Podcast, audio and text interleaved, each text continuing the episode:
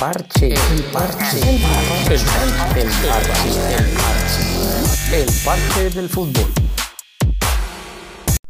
Hola a todos y bienvenidos nuevamente a este su podcast del parche del fútbol. Ya este es el podcast número 15 en el cual hemos venido trabajando la historia del fútbol en Colombia. Recuerden enviar sus comentarios, sus preguntas al correo electrónico ariel2acevedo arroba yahoo o ariel2acevedo arroba gmail. Ahí pueden enviar sus preguntas, audios si tienen, para resolvérselos dentro del programa. Eh, a propósito de eso, pues quiero comenzar con una pregunta que hace nuestro asiduo oyente y, seguidor de este podcast, Carlos Valencia, Carlos Augusto Valencia, eh, en el que dice que si en el 50, que Millonarios era el equipo más fuerte en cuanto a figuras y todo, que si en el 50 queda campeón el Deportes Caldas es porque también tiene muchas figuras.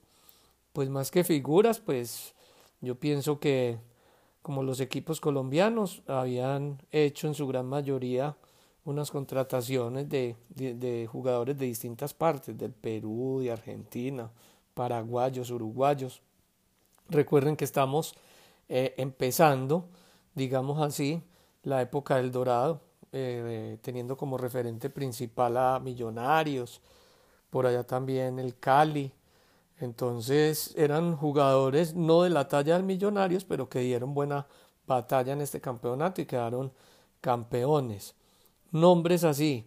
Eh, el equipo de Deportes Caldas, el arquero era Alberto Kersul, eh, Ubaldo Luengo, Evar Cativiela, Mario Garrido, Víctor Crisconoas Vitatutas y Enrique Leoncito Navarro, Carlos Arango, Segundo Tesori, Julio Estuca Ávila, Norberto Gómez y Jacinto Dienteleche Villalba. Ávila y Villalba fueron en ese año las dos, digamos, últimas contrataciones principales que entran al equipo como para tenerlos pues ahí de referente. Entonces resolviéndole esta inquietud al doctor Carlos Valencia, muchas gracias porque siempre está pendiente del programa y siempre hace sus comentarios y hace sus preguntas. Ya nos vamos a meter entonces con lo que sucede en el cuarto año del fútbol profesional en Colombia. Bienvenido nuevamente al Parche del Fútbol.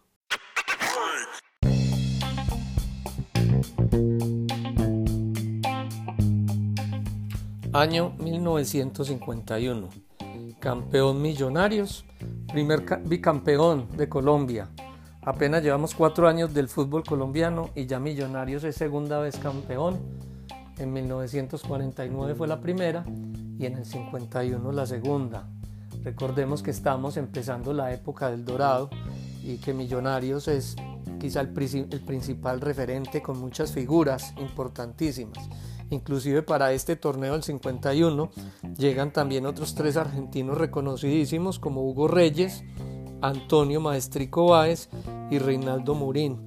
Todos vienen de Argentina a jugar al equipo de los millonarios. Ese equipo tiene la nómina campeona que la conforman Carlos Malaver, Francisco Cobo Zuluaga, Raúl Pini, Ismael Soria, Julio Cosi, que era el arquero, Julio César Ramírez y Óscar Corsa. También estaban Tomás Aves, Hugo Reyes, Alfredo Di Estéfano, Adolfo Pedernera, Antonio Báez y Reinaldo Mourín. Estos fueron los jugadores que empezaron a conformar ese equipo de los millonarios que llegaron a llamar el Ballet Azul, eh, por todas las figuras que tenía. Y a propósito, hablando de todas las figuras, se da en este torneo algo eh, un evento muy importante que se conoce como el Pacto de Lima. En el Pacto de Lima se legitima el campeonato colombiano, lo cual pues empieza a marcar el inicio del fin de la época del Dorado.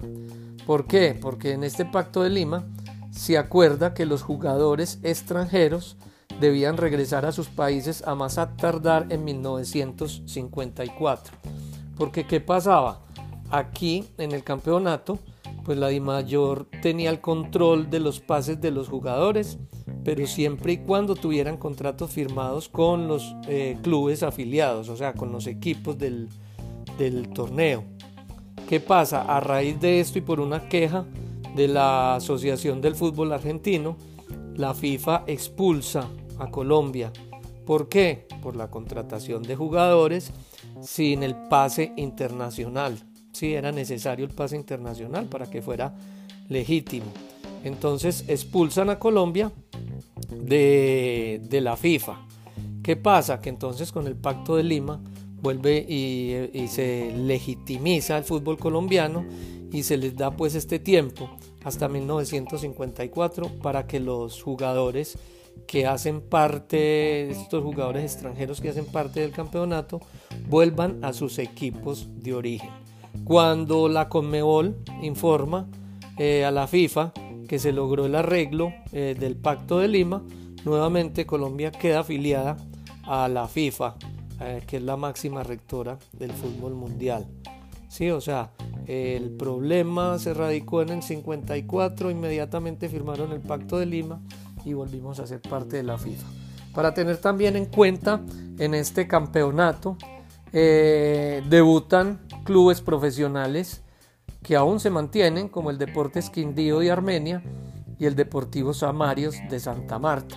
De esta manera ya el campeonato lo conformaban 18 equipos.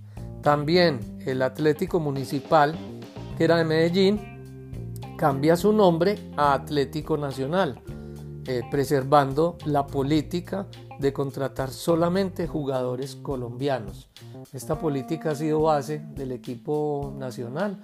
Eh, no ha sido la primera vez en este año 1951 cuando ya se llama Atlético Nacional, sino también en los años 80 cuando con el profesor Maturana se hace el equipo de los puros criollos. Eh, ¿Qué sucede también en, este campeonato? Eh, pues que aparecen en un solo partido un jugador que hace seis goles. El partido queda 12-1 y es entre Samarios, precisamente el debutante de Santa Marta, contra Universidad de Bogotá. Ganan los Amarios 12 por 1. Y eh, en ese partido el húngaro Julio Chengeler hace 6 goles. Eh, estamos hablando de húngaros, estamos hablando de una cantidad de jugadores extranjeros. En este campeonato aparecen 18 países, o sea, hacen presencia con jugadores extranjeros 18 países. Y estaban más o menos así.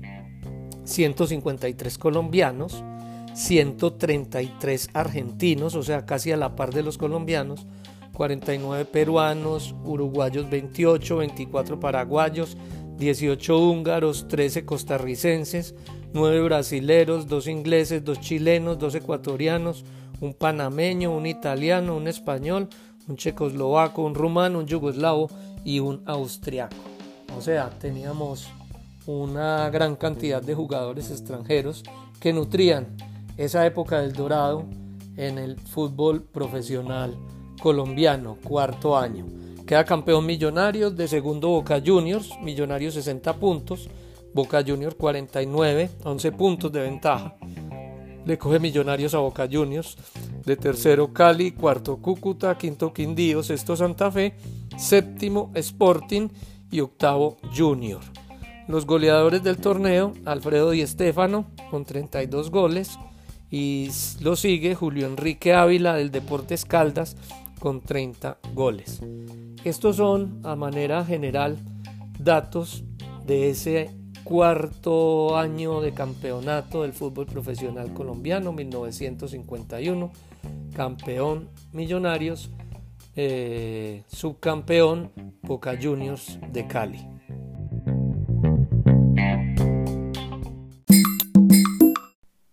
Bueno, y esto es todo por hoy, aquí en el parche del fútbol, este episodio número 15.